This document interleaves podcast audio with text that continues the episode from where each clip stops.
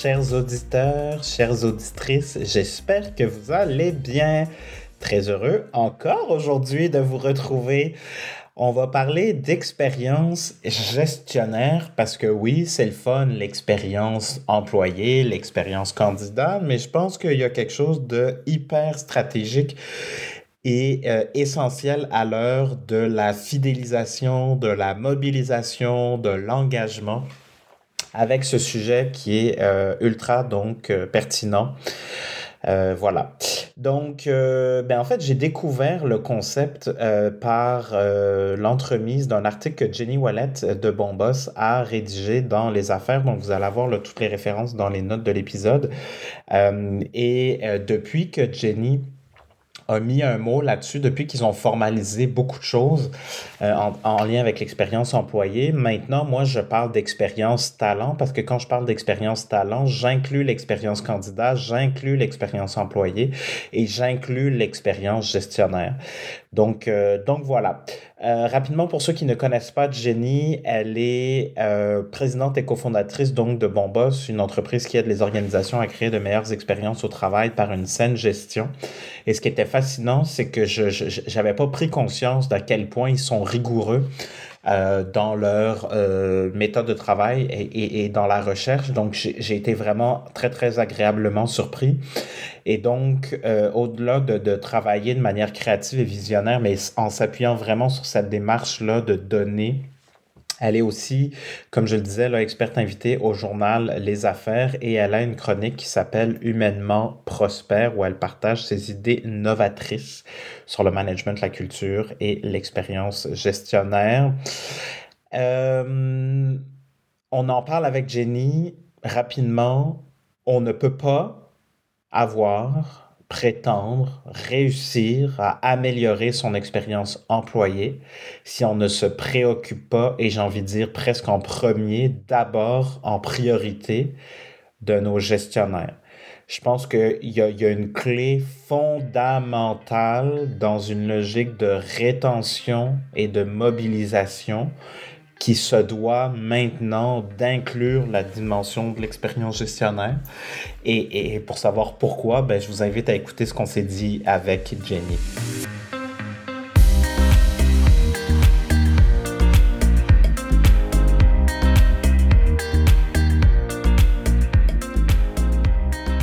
Bonjour Jenny Wallet. Allô Vincent. Bonjour Madame Bonboss, comment ça va? ça va bien toi? Bien, merci. Euh, ben, je sais que, ben, pas juste moi, mais on sait que tu te spécialises là-dessus. Puis c'est un article qui a paru il n'y a pas si longtemps qui m'a mis la puce à l'oreille et je me suis dit, mon Dieu, c'est tellement pertinent que de se poser la question sur l'expérience des patrons, des managers, des gestionnaires. Et ben, j'avais le goût qu'on en parle aujourd'hui parce que, à mon avis, c'est une des clés pour la suite de nos organisations. Euh, fait que voilà, merci d'avoir accepté. Merci de l'invitation. Et ben pourquoi faut en parler justement aujourd'hui? Qu'est-ce qui, qui fait que c'est un vrai sujet d'actualité? Il y a plusieurs raisons. En fait, euh, personnellement, je suis un peu inquiète pour ce qui se passe dans nos organisations. On assiste à tellement un changement dans le marché du travail, mais le changement évolue plus rapidement.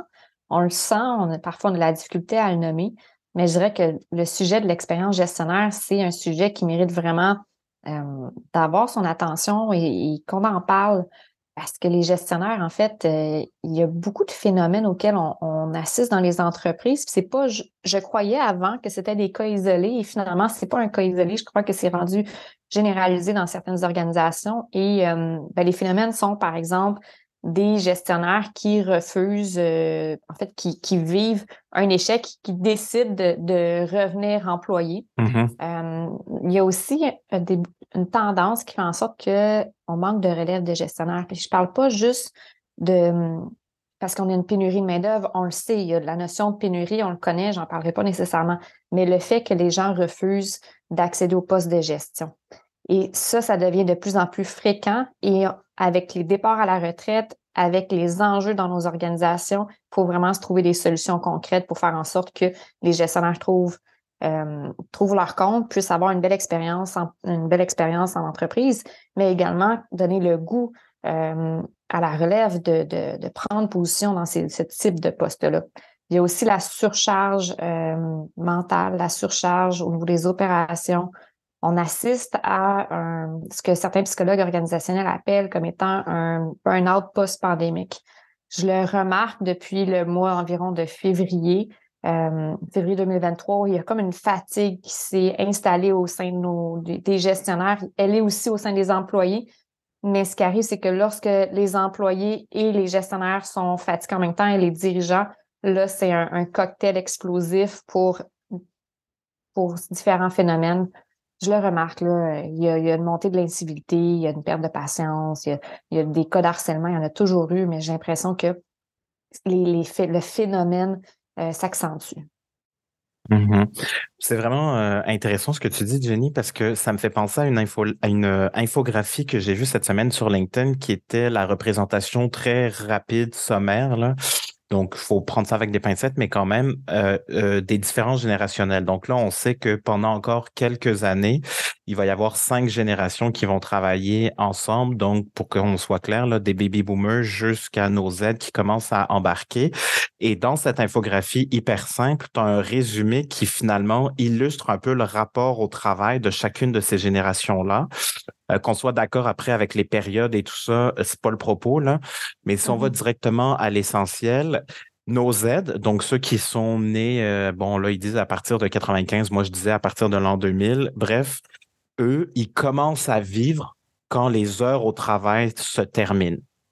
Donc, ça vient un peu, je pense, corroborer ce que tu dis. Donc, les nouvelles générations qui commencent à entrer sur le marché du travail, c'est effectivement ce rapport-là beaucoup moins euh, présent, ou en tout cas cette présence du, du, travail qui est beaucoup moins forte que ce qu'on a pu voir dans les générations d'avant.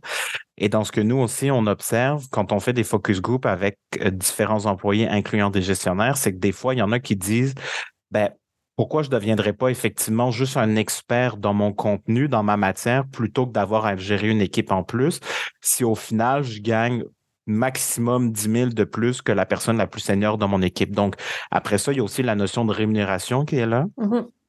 Et notre grand constat à nous, notre grand insight pendant que c'était euh, hyper tendance de parler de grandes démissions et qu'on commençait à parler de quiet quitting par la suite, c'est que le vrai défi de la grande démission, c'est le gestionnaire. Et si la clé de la rétention, pour moi, c'est le gestionnaire, mais aussi si nos organisations ont pu tenir, et c'est là où je te rejoins sur la surcharge mentale puis le burn-out post-pandémique, c'est grâce à eux, grâce à elles qui ont tenu tout ça un peu tout bord, tout côté. Puis après, il y a la fonction RH, là, mais si on reste dans nos gens euh, qui supervisent les équipes, ça a tenu grâce à eux. Mais là, faut que nous, on s'occupe d'eux aussi. Définitivement. En fait, il y, a, plein de belles choses dans ce que tu as dit. Euh, le rapport au travail change et il change pas juste, selon moi, pour les, plus jeunes générations.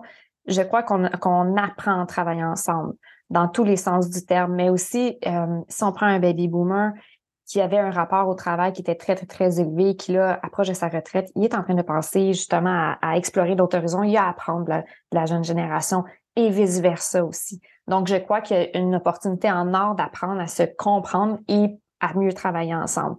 Le fait aussi pour les gestionnaires, la surcharge, mais il y a un phénomène très, très, très important, c'est qu'on parle souvent de l'expérience employée. Et je crois qu'on a mis, on a mis un focus trop sur les employés, les, les rémunérations euh, plus importantes, les hausses de la rémunération pour certains postes en sont la preuve. Les gestionnaires, je ne sais pas jusqu'à quel point ils ont eu des augmentations mmh. euh, de salaire. J'ai pas d'études là-dessus. Mais ce que je suis en train de dire, c'est que le gestionnaire était vu comme un levier pour euh, l'expérience employée. Il n'était pas dans les définitions vu comme étant un employé à part entière. Et là, est-ce qu'un gestionnaire a le même statut qu'un employé? Non, il y a des responsabilités différentes. Il n'y a, pas, a pas les mêmes droits. Il y a un droit de gérance, le gestionnaire, ce que l'employé n'a pas. Il y a aussi le fait que l'employé va avoir le droit à la syndicalisation. Donc, il y a tellement de conditions différentes, de chapeaux différents de rôles, de responsabilités et de besoins différents. Là, je suis pas dans les besoins fondamentaux qui est l'affiliation, les, compétences et autonomie. Je suis plutôt dans des besoins que c'est ce que nous, on a remarqué en étudiant pendant cinq ans les, ceux qu'on appelait comme étant des bons boss, qui étaient appelés comme tels de par les employés. C'était ça ce qui est intéressant. C'était pas une personne qui, qui s'auto-proclamait être un bon boss, c'était les employés. C'est un phénomène qu'on remarquait chez les employés qui nous a permis de comprendre les bons boss. Mm. En discutant avec eux, avec leur équipe, en observant les entreprises et leurs pratiques de gestion, ce qu'on a vu, c'est qu'il y a des besoins différents chez les gestionnaires. Ça semble simple quand je dis ça comme ça. Mais j'ai constaté qu'il y a énormément un vide par rapport aux outils et les outils qu'on peut donner aux gestionnaires. On a mis un exemple, puis c'est que dans le marché du travail, il y a énormément de mythes et de croyances à déconstruire. Et je sais que je suis vue comme une personne qui va à contresens ou dans un champ opposé. J'ai eu la chance de parler avec différents, euh, différents, euh, différents personnages, notamment euh, Henry Mintzberg, qui est vu comme étant le père du management moderne il y a une phrase que j'aime beaucoup, ce qu'il dit, c'est qu'il ne faut pas juste focuser sur le leadership, mais aussi sur le management. On a tout le temps l'image qu'un bon boss, c'est le leader. Donc, on va même enlever le mot boss. On n'aime pas le mot gestionnaire. C'est le, un, bon gestionnaire, c'est un bon leader. En fait, le leadership et le management, c'est deux côtés d'une même pièce. Et c'est ce que Henry Mintzberg m'avait répondu en 2018 quand je l'ai rencontré. Ce qui est intéressant avec ça, c'est que on va former nos gestionnaires sur le leadership et là, on va, on va essayer de leur donner quelques outils en en n'étant pas nécessairement au courant de leurs vrais enjeux, de leur stade de maturité aussi, parce que la gestion, c'est une pratique. On va faire des erreurs, mais l'erreur qu'on va faire, ça va être sur des humains. Donc, c'est quand même grave quand on sait que ça coûte cher embaucher quelqu'un, qu'il y a tout l'aspect psychologique aussi de, de l'humain. Donc, ce que je suis en train de dire, c'est qu'il faut donner les bons outils, puis il ne faut pas juste mettre l'accent sur le leadership. Il faut donner des outils pour travailler son leadership, mais également travailler sa qualité de gestion. Et c'est là que je trouve qu'il y a une zone grise sur les entreprises et les outils que les gestionnaires peuvent avoir. Et ma vision avec l'expérience gestionnaire, c'était de dire, on va le segmenter, créer une expérience employée, créer également une expérience gestionnaire parce qu'ils ont des besoins, des conditions, des statuts différents. Et pour moi, l'expérience gestionnaire peut venir amener plein d'effets positifs, mais surtout ma vision derrière ça, c'est que les entreprises ont la capacité de s'auto-générer des bons boss. Mm-hmm. Ce que je suis en train de dire, c'est que si on ne met pas en place les bonnes conditions, les bons outils, la bonne communication, communiquer le bon message, puis on va revenir plus tard sur le message à communiquer, on peut, malgré nous, mettre des bâtons dans les roues aux gestionnaires et créer des, moins bons gestionnaires. Absolument. Où la courbe d'apprentissage va être beaucoup plus rude et moins simple qu'un euh, gestionnaire dans lequel on aurait, on se, serait posé les bonnes questions, on aurait mis la bonne personne en poste et on aurait on aidé à développer euh, son potentiel, ses, forces, euh, travailler un peu sur ses, ben, travailler aussi sur ses lacunes, mais surtout lui faire prendre conscience que il y a un rôle de gestion qui implique des responsabilités et qui implique, qui implique aussi euh, des responsabilités par rapport à son équipe. Quand tu dis juste pour, par souci de clarté pour les gens qui nous écoutent, quand tu fais la distinction euh, et là, le but, c'est de faire un et puis pas un ou là, entre leadership et management. Est-ce que c'est un peu dire leadership, c'est stratégie, puis management, c'est opération, mettons? Fait que je peux avoir, même si j'ai la meilleure stratégie, si je suis pas capable de l'opérationnaliser, ben, mes idées, c'est cool, mais ça donne pas forcément les résultats adéquats. Est-ce que c'est un peu ça? Est-ce que ça fait du sens ce que je dis ou? Oui, ça peut être ça. Moi, j'aime dire, j'aime reprendre la, phrase d'une de, dame dont j'oublie le nom qui disait euh, You lead people, donc tu, tu leads les gens et tu, tu manages les choses, donc la structure organisationnelle. Si mm-hmm. par exemple, euh, ben, les, ton leadership va servir pas à influencer une structure organisationnelle, va servir justement à, rentrer dans ton système relationnel, donc les gens avec qui tu travailles, par exemple. Je, je dirais comme humain à humain pour le leadership. Là, je suis dans la vulgarisation à sa plus simple expression. Ensuite, le management, c'est comment est-ce que tu peux, par exemple, travailler sur ton organisation de travail, trouver les bons outils, euh, faire en sorte de trouver une structure dans laquelle tes employés vont, vont davantage euh, vivre des, des, réussites, vont pouvoir s'épanouir. Mais tu as besoin des deux. Tu as besoin de savoir gérer, interpréter des résultats, planifier la réussite, planifier les, les opérations. Donc, c'est, c'est, tout ce qui est un peu plus euh, tangible que juste l'humain, je dirais. Mmh mmh mmh c'est super clair, merci. Fait que si on avait à. Parce qu'il y a plein de choses sur lesquelles je vais rebondir, mais euh, on le fera au fur et à mesure. Euh, c'est si on avait à définir donc c'est quoi l'expérience euh, gestionnaire, comment toi tu l'as définie avec tout ce que vous avez euh, fait comme observation, discussion, rencontre? Oui, je vais expliquer la démarche pour montrer que la, définition à laquelle on, on s'est penché était euh, l'aboutissement d'environ huit mois de recherche et développement. Mm-hmm. Donc, on est parti avant euh, de Bon Boss où on s'intéressait à c'est quoi un bon boss, puis on certifiait auparavant le gestionnaire uniquement. Là, on s'est dit, il n'y a pas de bon boss dans une bonne équipe, les deux sont ensemble et aussi ont un impact. Les bons gestionnaires créent des meilleures équipes, mais également, ils vont créer des meilleures entreprises. Donc, il y a une relation. Fait que là, on s'est étendu, on a commencé à se concentrer sur l'équipe et sur l'organisation. Donc, on avait vraiment vu euh, plein de phénomènes qui se passaient dans les organisations. Et pendant huit mois, on s'est intéressé à l'expérience employée. Et là, l'expérience gestionnaire commençait à vraiment se dessiner dans notre, dans notre inventaire de bonnes pratiques qu'on pouvait voir et dans nos tests. Donc, on a voulu faire un bilan organisationnel dans lequel on mesurait l'expérience employée et la culture organisationnelle. Et c'est là, après ça, que s'est dessiné l'expérience gestionnaire. Et c'est au fil du temps qu'on s'est dit, ben, il y a vraiment un vide et ça mérite d'avoir sa place. Et là, on a commencé à faire la définition. Quand je dis on, c'est moi et ma Catherine, ma, ma collègue qui s'appelle Catherine. Donc, la définition, c'est l'ensemble des facteurs organisationnels et contextuels qui développent puis soutiennent un gestionnaire dans la maîtrise de son poste et dans l'atteinte des objectifs avec son équipe il y a des mots importants dans cette phrase-là. Mm-hmm. Un ensemble de facteurs organisationnels. Ça peut être la culture, ça peut être les pratiques, ça peut être euh, euh, le système, peu importe tout ce qui se passe dans une organisation. Le contexte, on se rappelle, je vais juste dire un mot, pandémie, mars 2020. 2020 ça a changé le, type de gestion. On est tombé en télétravail, on a dû s'adapter, on est devenu dans une gestion beaucoup plus agile, beaucoup plus flexible. Ça a eu un impact sur l'expérience que vivaient les gestionnaires en entreprise. Ça les a transformés aussi. Ensuite, euh, il faut que l'expérience gestionnaire puisse les développer, puisse comprendre c'est quoi être un bon gestionnaire dans l'entreprise, puis les soutenir à travers le temps. Si je reviens à mon baby boomer, si euh, pendant 20 ans, il a géré d'une de façon, ça se peut que maintenant, il trouve que c'est moins efficace, qu'il y a plus d'objections lorsqu'il lorsqu'il euh, décide d'aller dans un sens. Les gens vont être plus informés. Les employés vont dire ben, pourquoi est-ce que tu fais ça? Informe-moi. Puis ils veulent être impliqués dans un dans le processus décisionnel. Donc là, lui, c'est pas qu'il est moins compétent, c'est qu'il il doit se, se doit s'adapter à la, nouvelle génération, mais aussi au nouveau mode de gestion. Ça ne veut mm-hmm. pas dire qu'il n'est pas compétent. Puis ça, je mets l'accent parce que c'est ce que j'observe, sans que ce soit nommé comme ça. J'observe des gestionnaires qui disent ben, Moi, pendant longtemps, je fonctionnais comme ça, puis là, je me remets en question, puis j'ai envie de m'en aller parce que c'est plus. Puis l'enjeu avec ça, c'est que les organisations ne sont, pas capables de leur dire Mais c'est quoi être un bon gestionnaire aujourd'hui? Ils vont dire empathique, mais il va dire je suis empathique, mais ça veut. Donc là, je réfère au titre de management. Donc, tu es empathique, OK. Oui, ouais, mais c'est tellement pertinent.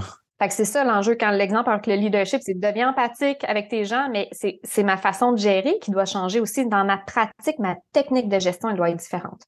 Et là, euh, le but ultime, ben, c'est que le gestionnaire puisse se développer, se soutenir à travers les, les, années, donc on le soutienne pour qu'il devienne meilleur, qu'il s'adapte, lui donner les ressources, par exemple, les outils, mais surtout qu'il puisse maîtriser son poste mm-hmm. pour se sentir compétent, valorisé, et ça, c'est quelque chose qui est applicable à tout le monde parce que c'est ce que tout le monde demande ou à peu près, gestionnaire, pas gestionnaire. Fait que j'ai envie de ramener ça à ce qui fait que on a une vision commune où on se retrouve. C'est c'est quoi la place de l'humain au travail, puis il, elle a besoin de quoi.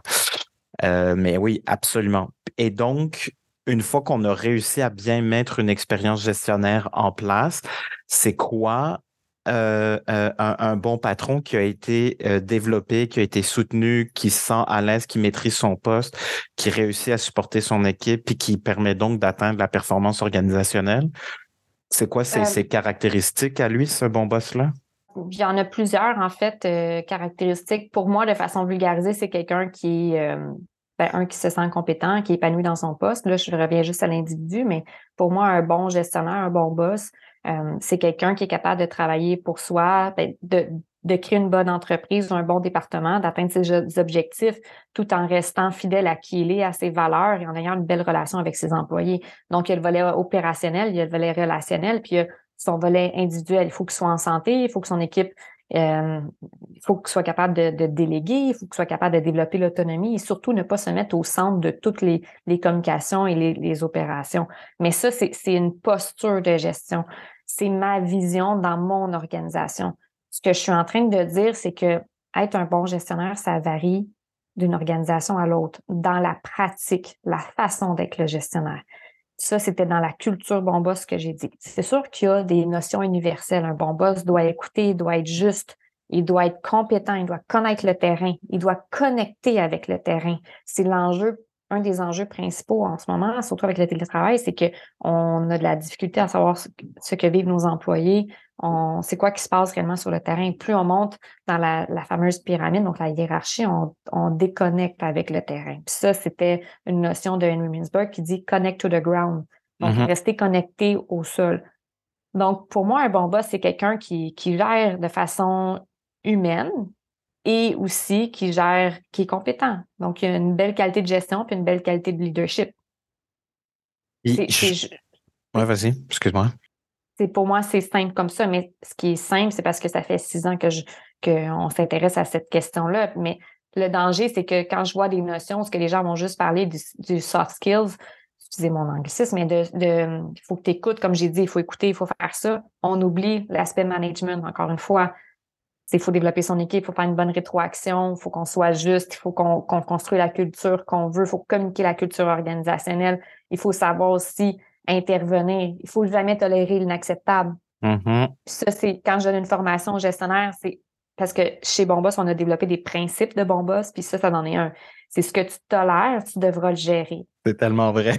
Ah moi, je gère des choses que je suis capable et que je décide, OK, ça, je vais le tolérer parce que ça me va. Et c'est le bout intentionnel comme moi. Si on oublie ce qui vient après expérience, là, gestionnaire, employé, candidat, peu importe, là, name it, là, consommateur, dans la notion d'expérience, pour moi, il y a la notion d'intentionnalité. Donc, quelle est la finalité que je veux atteindre? Est-ce que j'ai de la clarté là-dessus? Et si oui, quelles sont donc les actions, les réflexions, les conversations que je dois avoir pour me rendre là? Fait que, mm-hmm. absolument. Mm. Puis, vu qu'on est là-dedans, puis tu as dit quelque chose qui est vraiment, vraiment pertinent, puis je l'avais jamais vu de cette manière-là. Les organisations veulent des bons boss, mais elles savent pas ce que c'est être un bon gestionnaire. Fait que si on veut être encore plus clair dans ce qu'on peut partager aux gens, euh, est-ce que tu as des indicateurs de performance? je sais qu'on voulait en parler plus tard, mais c'est parce que ça, me semble tellement évident maintenant avec comment tu l'as, exprimé que je me dis, ben justement, si, bon, tu vas me dire, ça va dépendre du contexte d'affaires puis qu'est-ce qu'on a à accomplir en fonction de la vision actuelle de l'entreprise, j'entends bien, là, mais au-delà des ratios d'encadrement, euh, taux de départ ou taux d'absentéisme dans une équipe, pour le gestionnaire en lui-même, y a-tu des, c'est quoi les indicateurs de performance que l'organisation peut mettre en place pour suivre ça? Il y en a énormément, des indicateurs de performance. Ben, je vais aller dans, dans tout ce qui est un peu plus intangible parce que je crois que c'est ça qu'on, c'est ça qui crée que c'est difficile de donner un indicateur de performance, mais est-ce, est-ce que c'est un bon ambassadeur de la culture? Oui, non. Sur cinq. À quel point est capable de communiquer une culture? Donc, on peut demander, communique-moi la culture. Euh, un bon indicateur de performance également, c'est est-ce que euh, ben, ça peut être dans son équipe, est-ce que tous les, indicateurs RH, est-ce que dans son équipe, les gens, euh, il y a énormément d'harcèlement? S'il y a beaucoup d'harcèlement, ben là, c'est un indicateur de, la, gestion, selon moi. Mm-hmm, mm-hmm. est-ce qu'il y a de l'incivilité? Donc, des, c'est pas juste le manque de respect, c'est plus, plus que ça.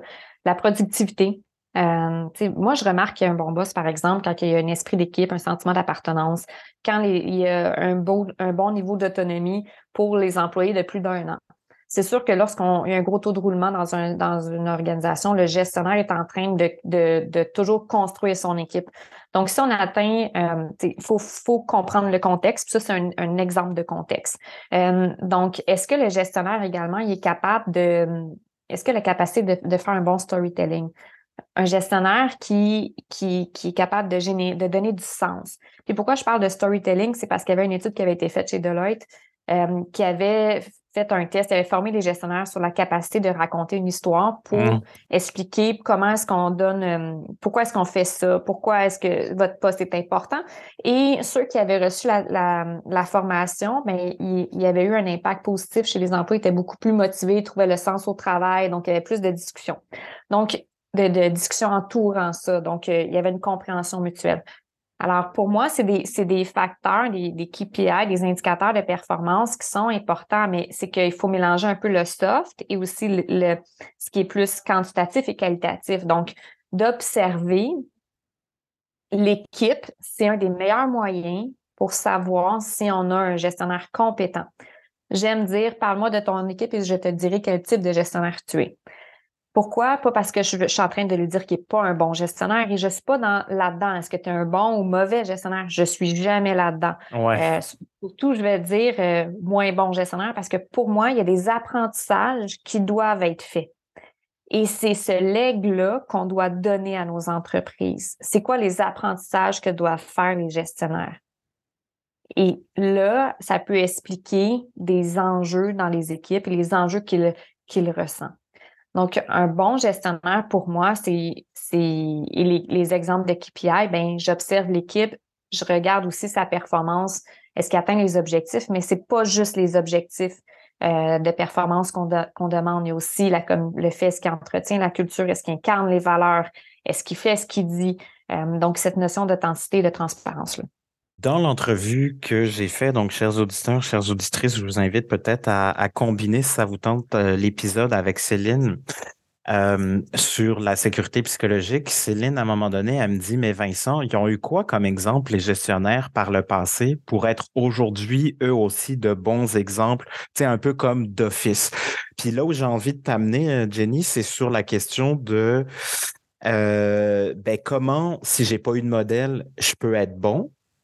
Et est-ce que finalement, la haute direction qui a toujours encaissé, accepté plein de choses qui étaient peut-être pas acceptables par le, oh, ben, qui ne sont peut-être plus acceptables aujourd'hui dans le monde du travail, ils nous imposent aussi un biais, leur biais sur ben, de toute façon, vous êtes gestionnaire, fait que la pression, vous allez la vivre comme nous, puis euh, c'est comme ça que ça se passe, puis Qu'est-ce qui fait finalement que l'expérience gestionnaire pendant si longtemps entre guillemets, ben, au-delà d'être sacrifié, c'est peut-être pas le bon terme, mais on n'y a jamais réellement porté attention. Parce que pour moi, il y a, un discours, tu sais, là, on parlait de connexion, un gestionnaire qui est connecté au terrain, ben, le patron du gestionnaire, lui, il est connecté comment? Puis quel message aussi il envoie, comment lui ou elle, il se comporte aussi avec ses gestionnaires. Fait que je parle, pour être clair, je parle de l'équipe exécutive, là. Donc, la question, ça serait pour comment est-ce qu'on peut leur demander d'être un bon gestionnaire si on n'a pas eu de modèle, mais aussi c'est pourquoi est-ce qu'on l'a délaissé, si je comprends bien? Oui, c'est ça. C'est un peu comme pour moi, ça va comme ensemble, mais oui, il y a comme deux questions. Ouais. Ça va ensemble, en fait, mais c'est beaucoup plus complexe que ça.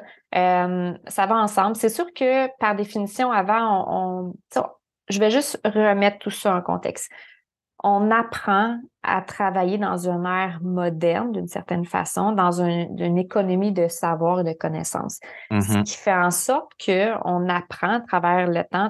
On a parti du Fordiste, du Tayloriste, et là, on apprend à travailler plus juste à la chaîne. Euh, on crée des, on est des spécialistes des mêmes tâches. Donc, on voit qu'on évolue en tant qu'espèce sur comment est-ce qu'on travaille, puis comment est-ce que l'humain peut devenir bien au travail. Et une des croyances qui, je crois, a fait en sorte de nuire à l'expérience gestionnaire et aussi à l'expérience employée et à toutes les entreprises en termes de performance, c'est le fait que la personne qui était automatiquement en haut de la pyramide était un leader. Et hmm. le leader va être capable, ben, il a le pouvoir, il y a le leadership, il y a la position, ben, il va être capable de, de, de, de, trouver des réponses et faire en sorte que les choses arrivent. Donc, il va trouver les, réponses, puis on lui fait confiance, c'est go. Puis s'il n'atteint pas ses objectifs, les indicateurs de performance, ben, c'est par exemple des indicateurs d'avantage financier, alors on va le congédier. Donc, c'était des cultures beaucoup plus sous une forme d'autoritaire, autoritaire, mais moins bonne sur l'aspect psychologique, l'épanouissement. Là, on a découvert que la théorie d'autodétermination, que les, que, les, que les employés sont vraiment moins performants dans juste, juste un, environnement de, de, pleine performance, par exemple, ou de, de performance à tout prix. Et on a eu aussi des, des croyances comme business is business. Excusez de le dire en anglais, ça se traduit moins bien en français. Fait que c'est ces croyances-là qu'on a qu'on a appris et qu'on a enseigné. Donc, oui, il faut des modèles, c'est important des modèles, mais on en a eu. Donc, on peut avoir des modèles positifs, des modèles négatifs, et on peut apprendre des modèles négatifs. Mm-hmm. Euh, c'est comme des anti-modèles d'une certaine façon. Mais là, le danger, c'est c'est quoi les, croyances? C'est quoi qu'on a, qu'on a appris? C'est quoi qui est valorisé mm-hmm. dans l'entreprise? Et c'est comme ça qu'on veut, qu'on peut fabriquer un gestionnaire tyrannique ou un gestionnaire qui est davantage bienveillant et compétent.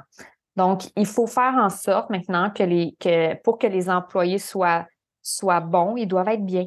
Et donc, pour euh, euh, la relation gestionnaire et euh, personne de l'exécutif, qu'est-ce que toi tu décodes? Qu'est-ce que tu observes par rapport à ça? Dans, dans, leurs attentes, leur façon de se comporter, la façon de communiquer, d'être peu, beaucoup présent?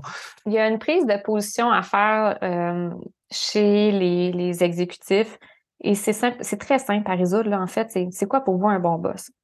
C'est quoi pour vous la performance? C'est quoi la formule à succès? Et un des enjeux qui, qui est quand même aberrant, c'est qu'on ne dit pas c'est quoi pour nous être un bon gestionnaire dans l'entreprise. On ne sait pas c'est quoi les modèles de gestion. Et ça, nous, chez Bonboss, on s'attarde vraiment aux modèles de gestion pour créer des déclencheurs. Mais c'est vraiment, c'est simple. C'est quoi pour vous? C'est quoi votre vision? C'est quoi vos indicateurs pour dire que je performe ou pas? Mm-hmm, je parle mm-hmm, pas mm-hmm. juste les, les, indicateurs financiers, oui, il me les faut, mais il y a un autre type d'indicateurs. Donc, c'est juste de communiquer puis de le baliser. Mais il faut prendre un pas de recul puis il faut se poser des vraies questions puis il faut être cohérent dans ce qu'on implante.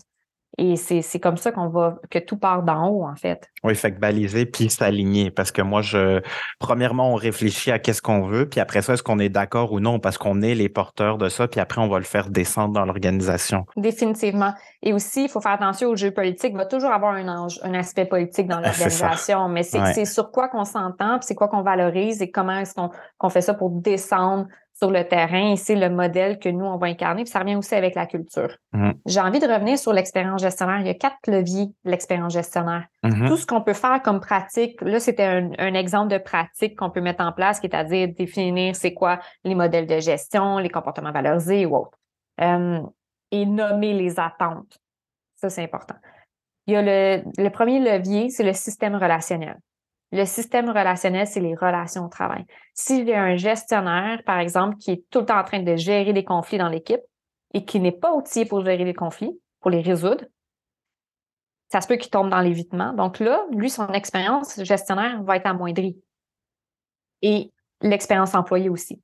Mm-hmm. Mm-hmm. Mm-hmm. Donc, le système relationnel. Dans le système relationnel, je reviens sur les risques psychosociaux que vous avez euh, par rapport à, ce qui a été nommé tantôt avec euh, le podcast sur Céline mais la charge mentale et aussi le, par rapport à la santé mentale, un des, des, points forts pour aider un gestionnaire et aussi un employé, c'est un humain de façon générale, c'est euh, le, le, soutien.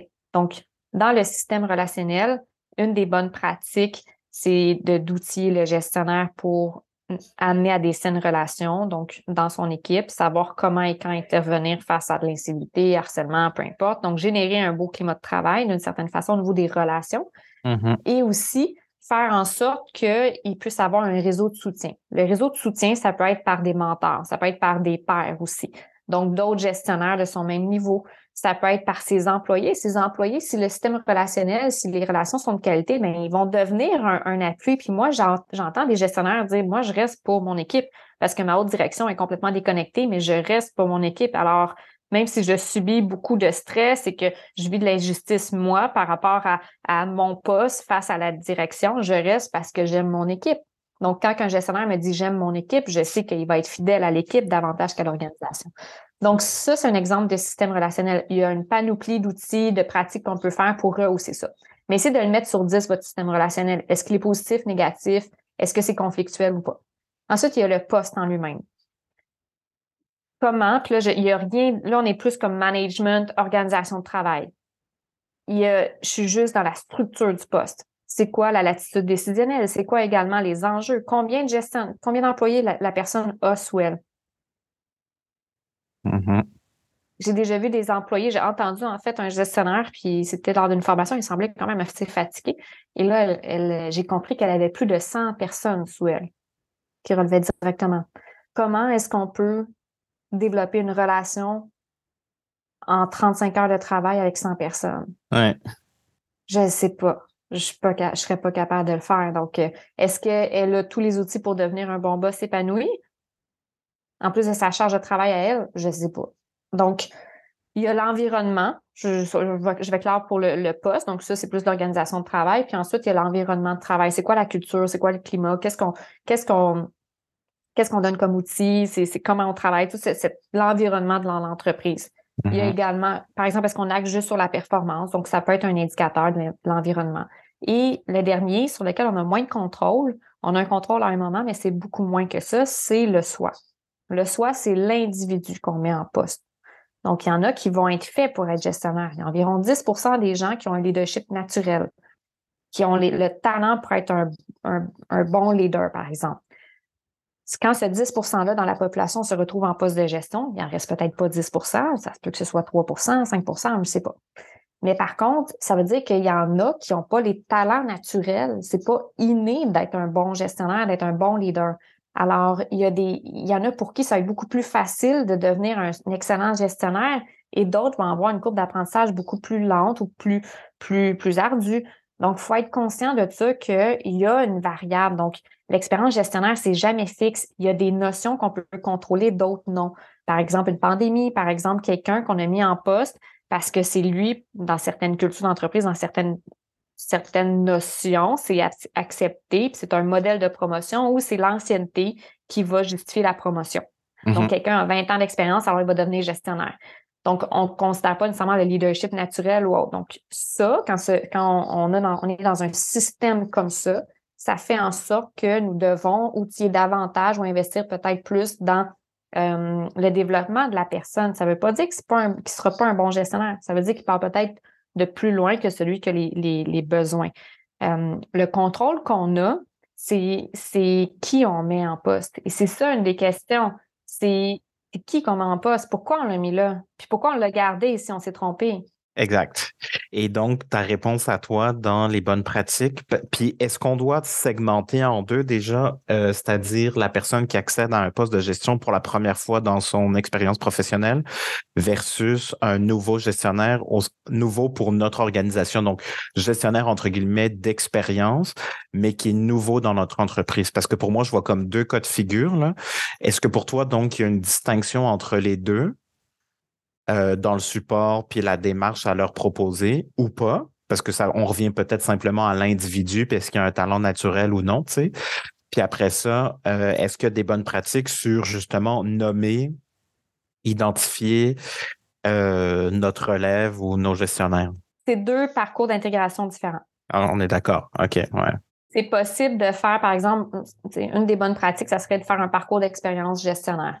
Et là, ben, de savoir, il rentre par quelle porte, et de faire des tests pour savoir qu'est-ce qu'il doit apprendre, qu'est-ce qui, qu'est-ce est maîtrisé, c'est quoi ses croyances, c'est quoi ses bonnes habitudes de gestion. Ouais, c'est ce que je pensais. OK, parfait. Pour répondre aux gens, parce que tu me l'avais partagé en pré-entrevue sur le, parce qu'un des indicateurs qui peut être suivi, c'est ce qu'on appelle le ratio d'encadrement. Donc, il y a combien de personnes qui se rapportent à un gestionnaire. Tu t'avais vu quelque part que c'était 17, donc il pourrait y avoir un genre de chiffre euh, magique, entre guillemets, ou enfin le plus efficace, optimisé, entre guillemets. C'était 17. Donc, il y avait une réponse euh, que tu m'avais partagée. 17-18, euh, c'est un ratio, mais ça dépend du type 17-18. Donc, il n'y a pas de. J'ai essayé de trouver la, source. En fait, c'est Denis Tremblay qui, qui est conseiller chez Alliance Management depuis des dizaines d'années. Donc, c'est lui qui avait, qui avait mentionné ça. C'est des pratiques aussi que j'ai vues dans, dans des entreprises qui semblaient bien fonctionner. Mm-hmm. Euh, donc, j'ai remarqué aussi une hausse, la, une hausse de, des difficultés dans les gestionnaires qui avaient plus de 30 personnes. Donc, euh, c'était beaucoup plus de fatigue, de surcharge. Donc, je crois que c'est un bon ratio, mais ça dépend aussi. Il y en a, ça dépend du style de leader, ça dépend de la culture, ça dépend aussi à quel point l'entreprise est rodée. Donc, ça dépend du poste. Mm-hmm. Donc, il y a plusieurs facteurs. Donc, on peut garder ça en tête que combien de personnes le gestionnaire a sous sa charge et à quel point il a des tâches primordiales. Si, par exemple, il doit gérer un projet d'intégrer ou automatiser, euh, implanter un ERP, bien, on sait que là, on vient de le surcharger pour au moins six mois, il est en gestion de changement. En plus, là, c'est un taux de roulement dans son équipe. Après ça, c'est bien lui-même de rentrer dans le poste. C'est des facteurs qu'il faut considérer pour se dire, bien, peut-être qu'il va avoir besoin de plus de soutien. Donc, c'est de voir. C'est une. Il n'y a pas de réponse parfaite. C'est ça que je suis en train de dire. Oui, bien sûr. Chaque situation, chaque gestionnaire vit une situation, mais on peut mettre, on peut prévenir et mettre des, des conditions de succès. il y, a des, il y a des signaux qu'il faut repérer chez les gestionnaires pour voir est-ce que mon gestionnaire en ce moment, il, il, vit une moins bonne expérience gestionnaire. Puis c'est possible de vivre une moins bonne expérience gestionnaire de façon temporaire et que la personne va super bien. Ça se peut, ça. Mm. Mais c'est des signaux d'alarme qu'il y en a qui ne doivent pas apparaître. Et s'ils apparaissent, il faut intervenir parce que c'est là qu'on va avoir un taux de départ chez les gestionnaires, qu'on va pas le modèle de gestion ou la fatigue que va vivre le gestionnaire va pas donner le goût à la relève de, prendre position dans ce type de poste-là. C'est là, qu'on va voir euh, un, déclin de la culture. C'est là qu'on va voir également des employés qui commencent à, regarder, à travailler ailleurs. C'est là qu'on va voir un absentéisme, peut-être même une hausse des accidents de travail ou des maladies professionnelles. Donc, le gestionnaire n'est pas responsable de tout, mais il est un levier de saine performance pour moi. Et est-ce que tu es d'accord avec ça, si on termine là-dessus, que la clé de la rétention, de la mobilisation, de l'engagement de nos employés, c'est le gestionnaire? Je suis pas d'accord à 100% OK. Parce que? Je croyais ça et je, crois en fait que ça vient de la haute direction. Ça vient de la haute direction, ça vient d'en haut. Mmh. C'est le gestionnaire exécute d'une certaine façon. Donc, oui, il est le plus grand facteur pour moi. Il est le plus grand facteur parce qu'il y a une relation de proximité. S'il fait de l'abus, il va avoir justement des, départs. Donc, il y a un énorme pouvoir. Puis un exemple aussi, c'est que tout ce qu'une entreprise va implanter dans les avantages sociaux, dans l'expérience employée, tout ça, ce que le département RH va travailler fort à mettre en place, il n'aura pas le même impact sur, le, sur les employés. Et il y a une variation de 70% Le 70% c'est le gestionnaire qui est responsable de cette variation-là. Donc, ce que je suis en train de dire, c'est que tout ce que vous misez, vous implantez dans une entreprise, bien, il va, ça va peut-être pas avoir autant de, bénéfices voulus en raison du gestionnaire. S'il n'y a pas une belle qualité de management, s'il gère par la peur, ça ne, ça va, tout ce que vous allez mettre en place dans l'expérience employée qui est plus mécanique, ça ne marchera pas nécessairement, ça ne sera pas à son plein potentiel. Donc, le gestionnaire est une des causes. Mais il y a aussi le fait qu'il y a la culture d'entreprise, mais tout ça part d'en haut.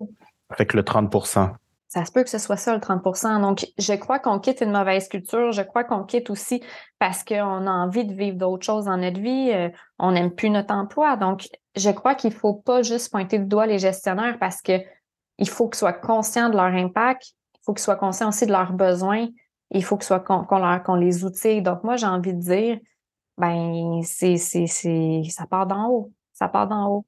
Non, mais puis c'est, super intéressant que tu sois euh, en désaccord parce que le but, c'est qu'on ça nourrisse là, les réflexions de tout le monde, puis, ben, ou que tu viennes nuancer plutôt ce que je disais.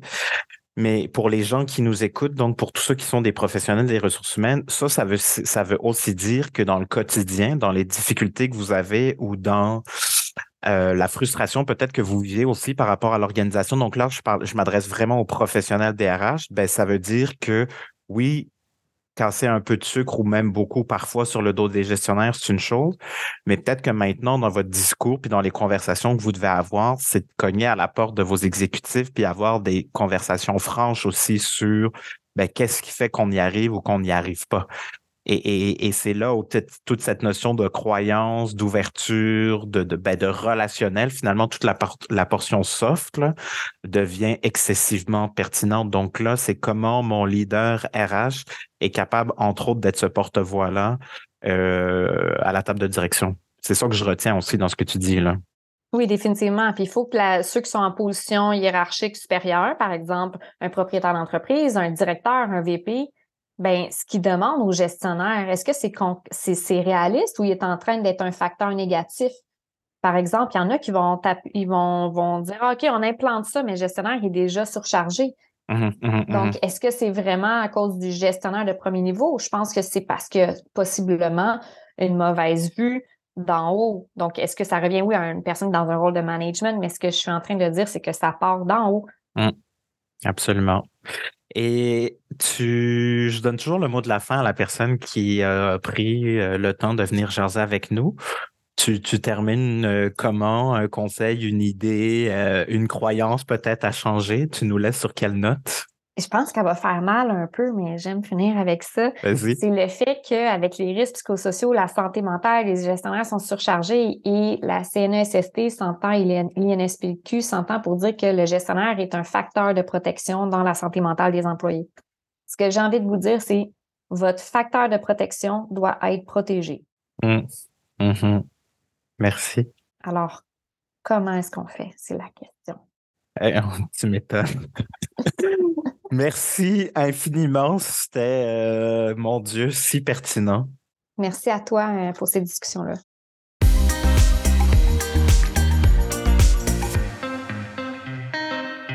Voilà, j'espère que ça vous a été utile, que ça vous a aidé, que vous avez autant été inspiré que je l'ai été. Tout a été dit. Euh, je pense que c'est hyper, hyper puissant, ce sur quoi Jenny nous laisse, hein, que pour protéger euh, nos employés, il faut protéger nos meilleurs actifs. Nos meilleurs actifs, ben, c'est nos gestionnaires. C'est ce qui va nous permettre de protéger l'organisation. Ben, je pense qu'on a une réponse très claire sur ben, qu'est-ce que je devrais faire? Ça devrait être quoi mes actions? Je pense que, en tout cas, j'espère qu'on a fait la démonstration que l'expérience gestionnaire est excessivement, excessivement importante et stratégique aujourd'hui.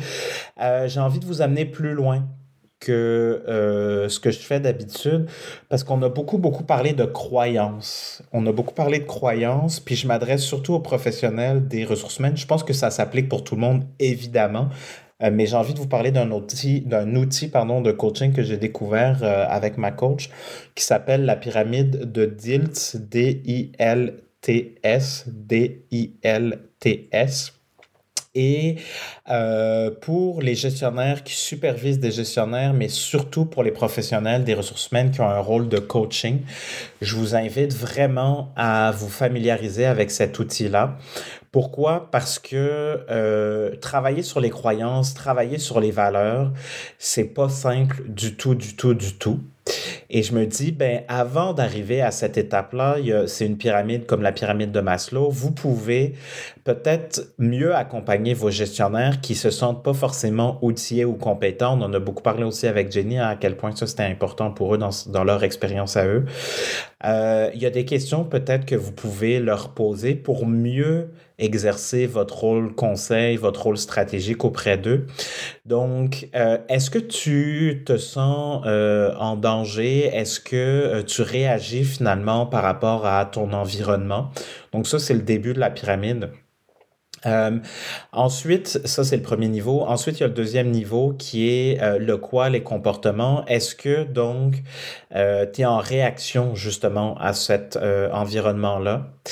Euh, après ça, il y a euh, les capacités et les compétences. Donc, au niveau 2, c'est les comportements. Donc, euh, ma réaction, c'est un comportement. Niveau 3, c'est mes capacités et mes compétences. Donc, est-ce que je me sens capable euh, d'adresser la conversation difficile avec mes employés? Est-ce que je me sens compétent de le faire? Euh, est-ce que je me sens compétent et outillé et formé dans ma job? Puis après ça, arrivent les motivations, euh, les valeurs et les croyances. Donc, pourquoi je fais ce que je fais? Ça veut dire quoi pour moi être gestionnaire? Ça veut dire quoi pour moi être gestionnaire dans cette équipe, auprès de cette équipe, dans cette entreprise? Et, et, et pourquoi je vous amène sur ce terrain-là qui a peut-être plus ou moins rapport? Euh, nous, quand on accompagne les équipes de direction dans les projets de marque employeur, souvent, il y a comme euh, un changement qui s'opère aussi par la bande euh, dans la façon de penser des gestionnaires qui souvent reconnectent avec leur humanité et créent plus de ponts avec euh, leurs employés après le travail que nous, on est venu faire, même si au départ, on est là pour travailler, par exemple, la marque employeur. Donc, si je vous amène sur la pyramide de deal, c'est cet outil-là, mon intention, en fait, c'est de vous dire qu'il y a d'autres morceaux parce que les croyances, pour les faire changer, c'est excessivement difficile, mais vous, peut, vous pouvez peut-être, vu que c'est important d'outiller, structurer, épauler, guider les gestionnaires, travailler avec cet outil-là pour mieux exercer votre rôle conseil. Donc, j'espère que je, suis clair là. Euh, et je pense vraiment que cet outil va euh, pouvoir vous aider. Donc là, c'est plus euh, pour les nerds qui ont envie d'aller plus loin, un peu comme moi, qui aiment toujours m'abreuver de nouvelles affaires, nouveaux outils nouveau framework que je vous partage. Donc, cet qui est très souvent utilisé euh, par les coachs. Euh, voilà. Donc, je voulais vous en parler pour amener la conversation, les outils encore plus loin. Merci infiniment d'avoir été avec nous. Je vous dis à bientôt. Bye là!